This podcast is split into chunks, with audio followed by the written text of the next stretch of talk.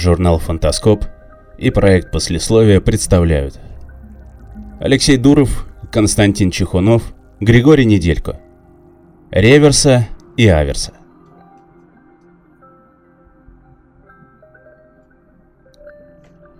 Космический мусорщик Деркан повторял маршрут потерянного фанда. Стая зондов выстрелилась огромной космической спиралью и постепенно стягивалась, ведь след сужался. Отыскать исчезнувший в бескрайней безвоздушной тьме звездолет не то же самое, что иголку в стоге сена, а гораздо сложнее. Даже если за дело берутся опытные, знающие люди вроде спасателей или мусорщиков. «Скоро найдем!» Пилот Грини самодовольно улыбался. Исследователь Сата неуверенно покачал головой. «Слишком хорошо все идет». «Ну и хорошо, что хорошо». Грини пожал плечами. «Я суеверный, ты знаешь. Это был их первый рейс вдвоем, на котором они и познакомились. «По крайней мере, у напарника есть чувство юмора», — подумал пилот. «Если норму по неприятностям не выбрать с самого начала, то худшие из них обязательно случатся в конце», — продолжал Сата. «Если без проблем найдем фан, то выясним, что лучше бы мы его не находили». «Так не бывает», — уверенно заявил Грини. «Когда действуешь с осторожностью, ничего плохого не происходит». Обычная осторожность для мусорщиков это... Э, как вы там любите повторять? Осторожность, помноженная на осторожность? Именно. Если будем вести себя обыкновенно, самое большее нам не заплатят. Да? Сата аж встрепенулся. Ага. Том Руперт, фрахтовщик, который нанял фонд, крутит что-то. Премию назначил не сразу, со страховщиками договаривается, вернее ругается. Спасателям не те исходные данные подсунул, теперь врет, что ошибся. Не хочет, чтобы фант нашли? Не знаю. Ладно, в крайнем случае нам страховщики заплатят, хотя бы расходы компенсируем. Сата начал нервничать из-за того, что работает за бесценок, но Гри не успокаивал, мол, работа мусорщика всегда риск остаться без денег. Через час след оборвался. Именно здесь Фант завершил путь, когда остановился гиперпривод. Чтобы уточнить данные и собрать зонды, космонавты потратили еще час. Потом Деркан вынырнул из сплошной черноты и пустоты субпространства в усеянный звездами космос. Сата что-то быстро прикинув, выделил курсором на экране блеклую световую точку. «Вот, это фант». «330 километров», — определил Грини. «Метко, даже слишком». Он отвел Деркан подальше от находки. Осторожность, помноженная на осторожность. Разведку отправили зонд. Корпус не поврежден, радиация низкая, то есть генератор тоже целый. Что же случилось? Сад охмурился, рассматривая на экране изображение Фанда в инфракрасных лучах. Тот был похож то ли на украшение, то ли на холодное оружие. Где не заостренный, там вылезанный. Скоростной курьер, приспособленный для атмосферных полетов. Не в пример толстопузому неуклюжему грузовику Диркану. Генератор, возможно, поломан, просто вовремя сработала аварийная защита. Усомнился Грини. Тогда радиация была бы выше, хоть и в пределах нормы. Запустите светительную ракету. Давай. При вспышке ракеты стало заметно, что вокруг шлюзовых люков корпус фанда едва блестит. «А ну-ка, подведем зонд со спектрографом», — сказал Сата. Подвели, сняли данные. Формальдегиды, кетоны, метан, полициклы... Перечислял Сата, кивая со страхом. Очень характерный состав. Это Эльва. Грини вздрогнул. Та быстро нарастающая слизь? Да, как только раскрывается капсула зародыш, все, кто рядом, даже не успевают испугаться. Растет не до бесконечности, но небольшую колонию под куполом может уничтожить за секунду. А экипаж звездолета вообще мгновенно. «Значит, Джао погиб», — хрипло констатировал Гриня, имея в виду пилота-владельца Фанда. «Есть что рассказать спецслужбам. Поворачиваем». Отозвали зонды, запустили контроль функционирования. «Так это тот фрахтовщик Том Купер, террорист?» — спросил Сата. «Да просто бандит. О нем всякое говорят и пишут, хотя ничего не доказано. Натравить на конкурентов Эльво его почерк». «А разве Джао ему конкурент? Зачем тратиться на Эльву?» Грини пожал плечами, покачал головой. Нет, наоборот, Джао на Руперта работал. Владелец фанда не брезговал темными делами. Вернее, не задавал лишних вопросов. Если что, не стал бы убивать руководителя Эльвы. Корабль бы заминировал или придушил Тома, но Эльва — оружие массового поражения. Выходит, у Руперта во врагах какой-то купол или орбитальная база. И преступнику не выкрутится, поскольку известно, кто именно фрахтовал фант.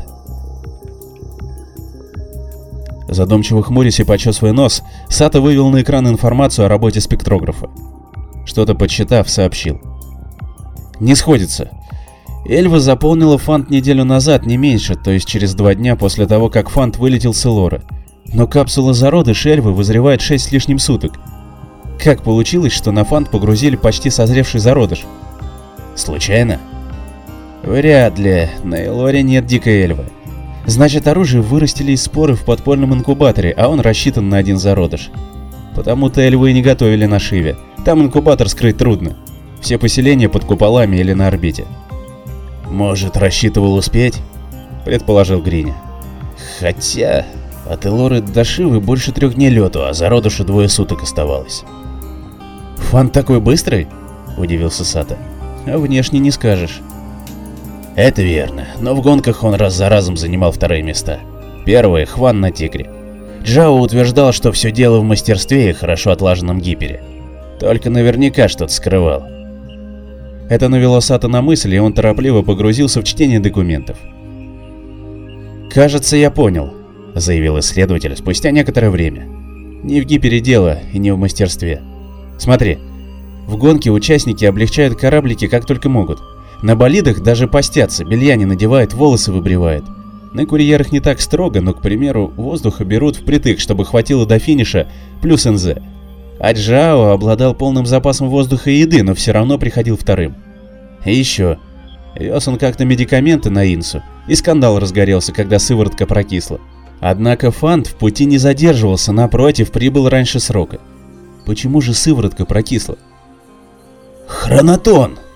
Догадавшись, воскликнул Грини. «Точно», — подтвердил Сата.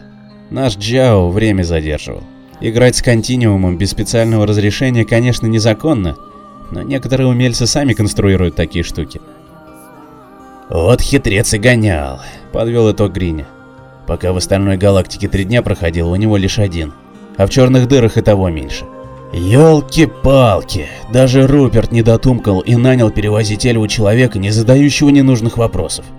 К тому моменту контроль функционирования завершился, и Грини начал подготовку к старту. Внезапно пришел сигнал с чувствительных датчиков гиперсодействия. Кто-то выходил из-под пространства. Сата быстро оценил спектры и определил. Это Клэр, яхта Руперта. «Влипли. Томас не оставляет свидетелей», — сдавленно произнес Гриня. «Попробуем договориться?» — неуверенно предложил Сата.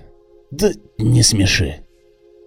Оставался крохотный шанс разогреть гипер и уйти в субпространство. Спрятаться бы на минуту, но где?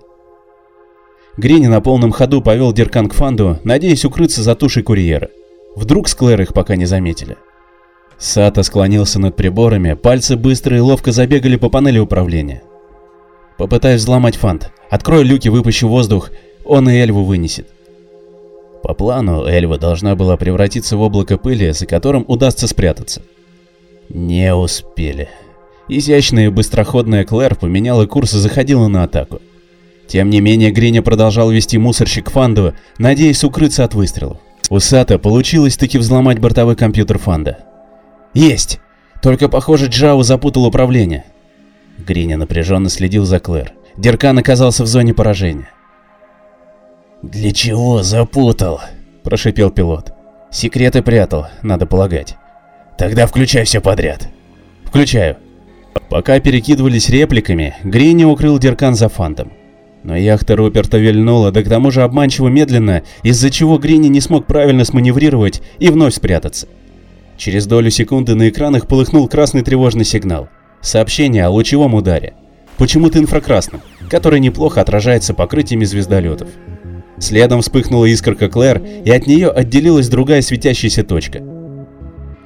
«Ракета!» – закричал Гриня. «А мы не готовы к прыжку!» Беспилотный аппарат рванулся к Деркану. Иня отчаянно сманеврировал в глубине души, понимая, что все тщетно, и самонаводящаяся ракета прошла мимо. Впрочем, тут же развернулась для второй атаки, увернуться от которой попросту невозможно. Однако опять промахнулась. Деркан приблизился к Фанду. «Я, кажется, включил хронотон», — заметил Сата. На экране высветился желтый сигнал, гипер наконец-то разогрелся. «Нет!» — выкрикнул исследователь. Поздно. Грини уже отдал команду на нырок в подпространство. Багровая пелена заволокла взор. Сердце гулко ухнуло и, зависнув над бездной, остановило бег. Тьма окутала непроглядным саваном и погасила сознание, но лишь на мгновение. А затем чувства вернулись, и Грини с облегчением увидел знакомую рубку Деркана. «Что это было?» — спросил он испуганным шепотом, словно боясь привлечь внимание притаившегося снаружи врага. «Со мной раньше никогда такого не случалось». «Руперт!» — вдруг воскликнул он, дернувшись в кресле. «Мне показалось, он шел прямо за нами». Молчаливый Сато выпускал микрозонд, снимал показания с приборов слежения. «Клэр пока не видно», — сообщил японец с явным облегчением. «Ой, ну и славно». Грини расслабился. «Давай выбираться». «Боюсь, у меня плохие новости», — невесело отозвался напарник. «Похоже, мы провалились в Рейверса, выпрыгнув из зоны действия хронотона. Я же говорил, не надо». «Ты уверен?» Спектральный анализ нашего излучения показывает, что скорость электромагнитного потока неравномерна в разных областях окружающего пространства. Где-то она многократно превышает скорость света, а в некоторых местах волны практически стоят на месте.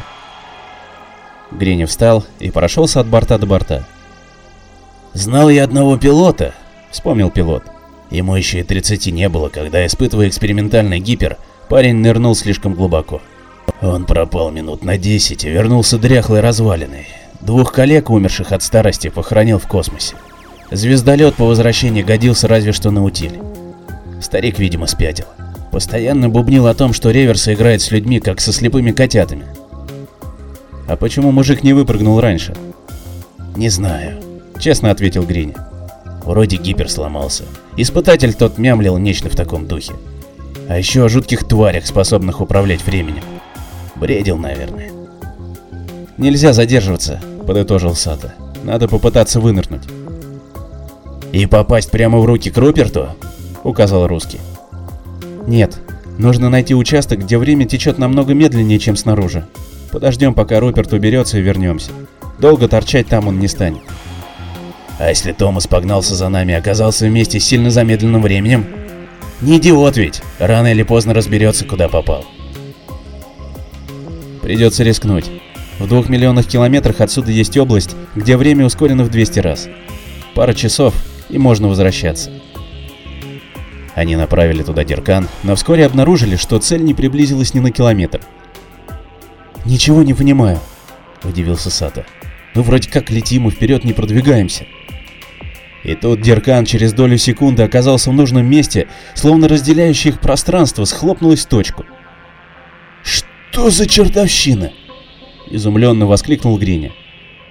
«Похоже, не только время, но и пространство здесь величина непостоянная», — выдвинул предположение японец. Гриня насторожился. «А ведь это может быть опасным. Вроде как очень сильное гиперсодействие получится. Верно, согласился Сата. Лучше не приближаться к по-настоящему мощным искривлениям, иначе получим эффекты Доплера внутри корабля и даже организма. Мы их способны разглядеть.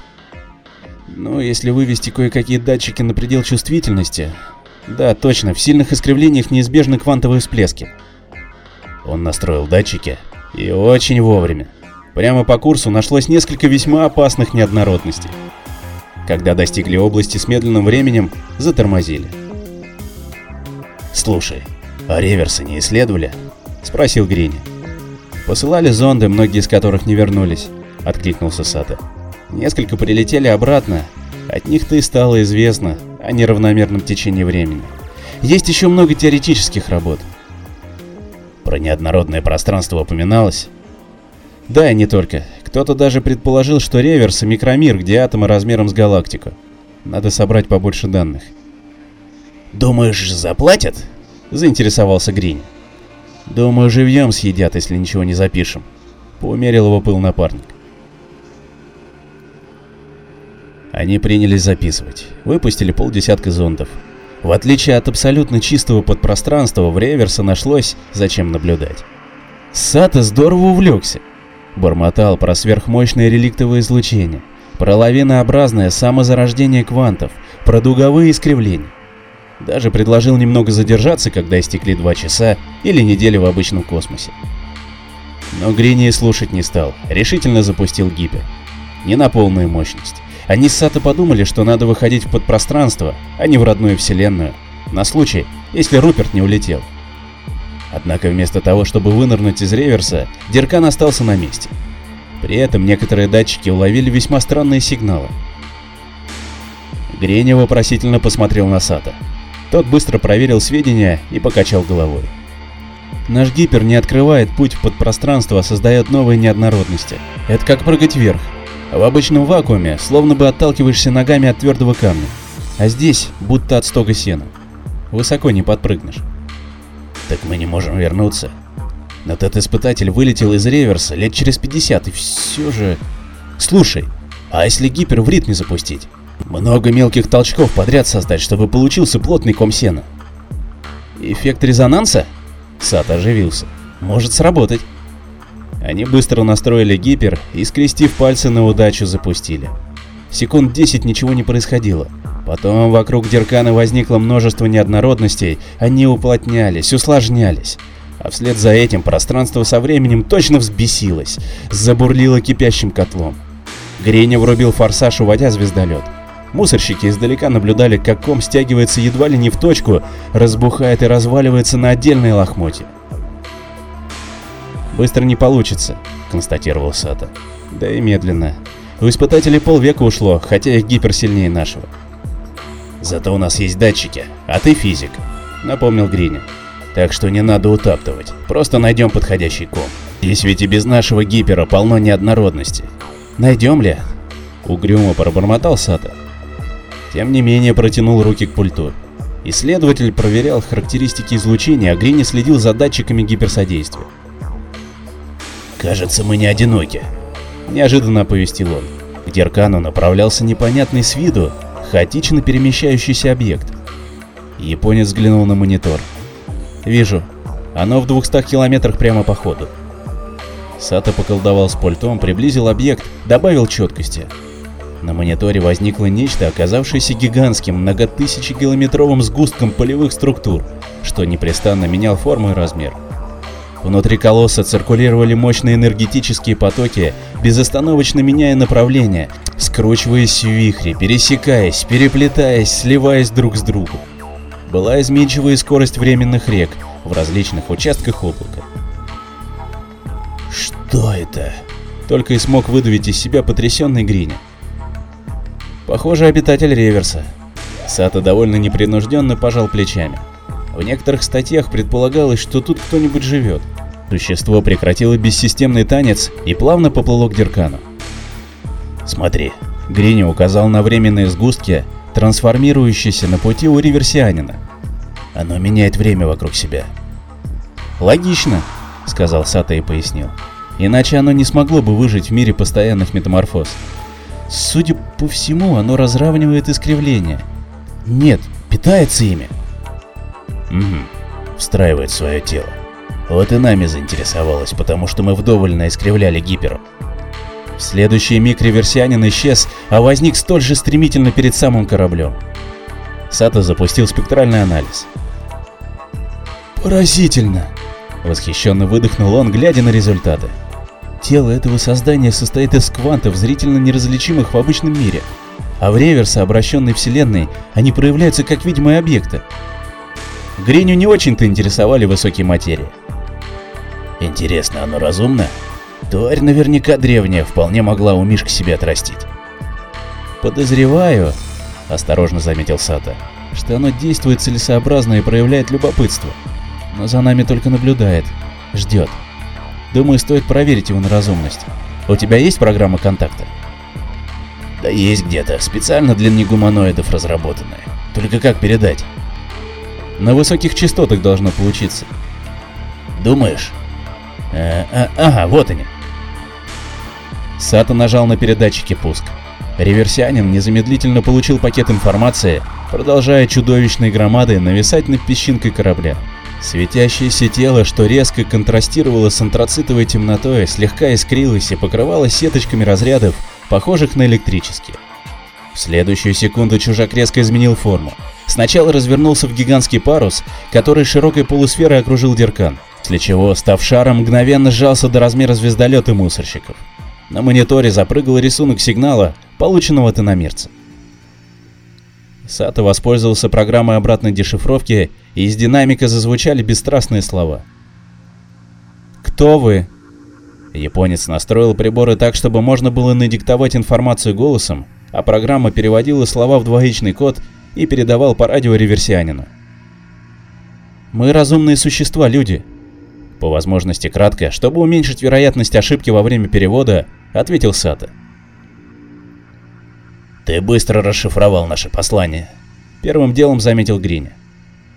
«Не быстро», — отреагировал иномерец. «Было сложно.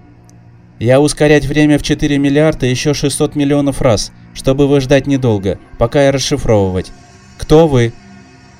У Гриня отвисла челюсть. Сата тем временем отправил реверсианину основную информацию о человечестве. «Я быть там знать», — сказал реверсианин. «Разумных нет, «Наверное, ты давно туда перемещался», — догадался Гриня. «До появления людей». «Много циклов назад», — подтвердил необычный собеседник. «Циклов?» — заинтересовался русский. «А когда ты родился?» «Сначала», — пришел исчерпывающий ответ. «Есть еще существа вроде тебя?» — спросил Сата. «Есть, немного. Некоторые далеко, некоторые нет», Речь реверсианина становилась все более осмысленной. Но сколь бы эпохальным не был контакт с чуждым разумом, земляне отлично понимали. Надо возвращаться, и как можно быстрее. Мусорщики попросили нового знакомого ускорить время и сжать пространство вокруг звездолета. После продолжительного объяснения чужемирец понял, чего хотят люди. Решив, что достаточно отдалились, космонавты вежливо попрощались с реверсианином и попробовали вернуться. Однако попытки вынырнуть из реверса успехом не увенчались. Не хватало мощности кипера. «Мда...» — расстроенно изрек пилот. «Попали так попали». Грини резко замолчал. В памяти всплыл недавний диалог с реверсианином. «Нет». «Что нет?» — не понял помрачневший напарник. «Оставить грусть, Сата!» — весело отозвался пилот. «Наш друг ведь говорил, что был за пределами реверса у земли или на ней. Значит, должен помнить путь туда. Японец-исследователь сразу же приободрился и потянулся к микрофону.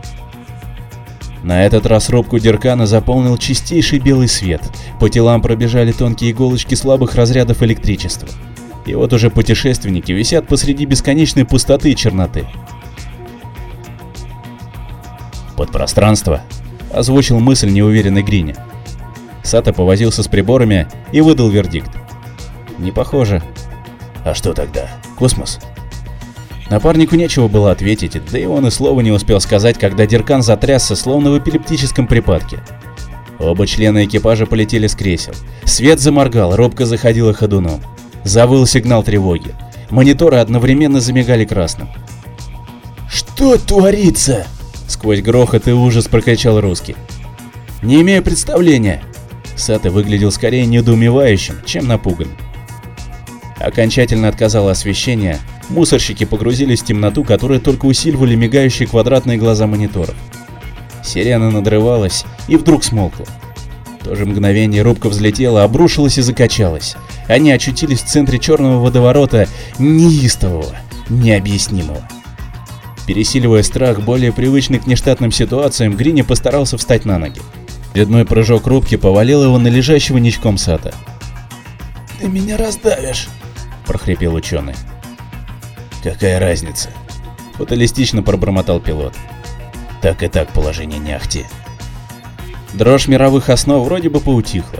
Грени воспользовался этим, чтобы подняться, и помог собрату по несчастью проделать то же самое. «Сата, в чем дело-то?» Прежде чем ответить, исследователь приблизился к одному из мониторов что беспристрастно загорались и гасли. «Не работает», резюмировал он. А остальные? Уточнил Грини. Японец прошелся вдоль рубки. Тоже сломанное, кроме одного. Сейчас попробую понять, что случилось. Он понажимал на клавиатуру. Главный двигатель выведен из строя и починке не подлежит. Правый борт чуть ли не в смятку. Даже тревога безнадежно поломана. А другие системы? Посмотрим. Сата проверил 5-6 устройств, и ни одно не функционировало. Когда исследователь добрался до шифровальной системы, из динамиков раздался знакомый голос без эмоций. «Ответьте. Если слышите, ответьте. Если слышите, ответьте. Если слышите...» Сообщение будто поставили на автоповтор, но к технике и сбоям фраза не имела никакого отношения. Это обращался к космонавтам жителя Реверса, с которым те совсем недавно попрощались. Или очень давно. Внезапная догадка потрясла обоих. «Привет!» Наклонившись к микрофону, сдавленно поздоровался Гриня. «Привет!» — по-человечески откликнулся реверсианин. «Принять форму без времени, ждать вас. Радостно, что вы живы. Я стараться». «Старался?» — вступил в разговор Сата. «Защищать вас от мин», — коротко произнес иномерец. «Ясно. Руперт выследил нас», — изумленно проронил пилот. «Но как?» «И откуда взялись мины?» — добавил Сата. «Ведь чтобы поставить их, надо знать где». Мысль осталась незаконченной, из кромешной пустой тьмы вынырнула Клэр и двинулась прямиком на полуразрушенный диркан. «Это конец», — вымолвил Гриня. «Это начало», — не согласился реверсианин. Дальше произошло нечто настолько непредсказуемое, насколько и ошеломляющее. Чернота безвоздушной пропасти за бортом испарилась. А на ее месте стремительно, неуловимо пришло мерцание, искры, яркий свет, полыхающий всеми красками течения. Течение времени. «Мы в нем. Мы внутри реверсианина», — выпершил пилот. На сей раз никто с ним не спорил. Клэр не успела выпустить ракеты, их поглотил раздавшийся до невообразимых размеров, наделенный сознанием организм. Обратив вспять время, когда звездолет Руперта выстрелил по беззащитному Деркану, реверсианин удалил смертоносные управляемые аппараты из бытия. Навсегда. Мусорщики подозревали, что схожая судьба ждет и Клэр с Томом. Ошиблись. «Не имею права уничтожать разумные существа», — огорошил пришелец. «То есть как?» — вскричали разом Грини и Сата. «Он же нас раздавит!» И действительно, Клэр, разгоняясь сильнее и сильнее, шла на таран. Нестерпимо захотелось зажмурить глаза. Послышалось бодрое пиликанье интеркома. Особенно не радуясь тому, что уцелело хотя бы средство связи, и не ожидая от звонка ничего хорошего, Грини нажал кнопку приема. «Я вас раздавлю!» – бешено заорал Руперт. Холеное лицо с узкой бородкой обезобразило гримасы ярости. «Гоняться за вами какими-то двумя мусорщиками по галактике времени, только чтобы...» Но Грини его уже не слушал, повернулся к Сата. «Он знает». «Кто?» – задал уточняющий вопрос японец, безуспешно стараясь совладать с дрожью в коленках. «Да Руперт же! Он знает о нас, времени, реверса, обо всем!» «Хронотон?» «Вот именно. Томас тоже побывал в изнанке мира и, получается, применил там изменитель времени. Просмотрел континуум и нашел причину своих несчастий – нас. А после отправился на смертный бой через хронотоновую прореху в реверса, надо полагать. Клэр подходила впритык к развороченному грузовику. Руперт что-то истошно вопил в микрофон. Но кое о чем он позабыл, бесстрастно произнес догадавшийся напарник. Грини кивнул и попросил реверсианина о небольшом одолжении. Очнулся русский за барной стойкой посиделок. Рядом находился Сата, внимательно смотрящий ему в глаза. «Мы где?» – после недолгой паузы спросил он. «Вне зоны алкогольного воздействия героя», – устало ответствовал бармен. «Заказывать что-нибудь будете? Или до закрытия собираетесь байки травить?» «Значит, мы не пили?» – внес необходимое уточнение Грини. «Даже воду!» Бармен хмыкнул с явным оттенком презрения. «А какой нынче год?» — небрежно поинтересовался Сата. «Ой, вижу, наливать вам уже бессмысленно». Работник заведения оставил их, чтобы заняться другими клиентами. Не обратив на это ни малейшего внимания, Сата округлил глаза и сказал Грини.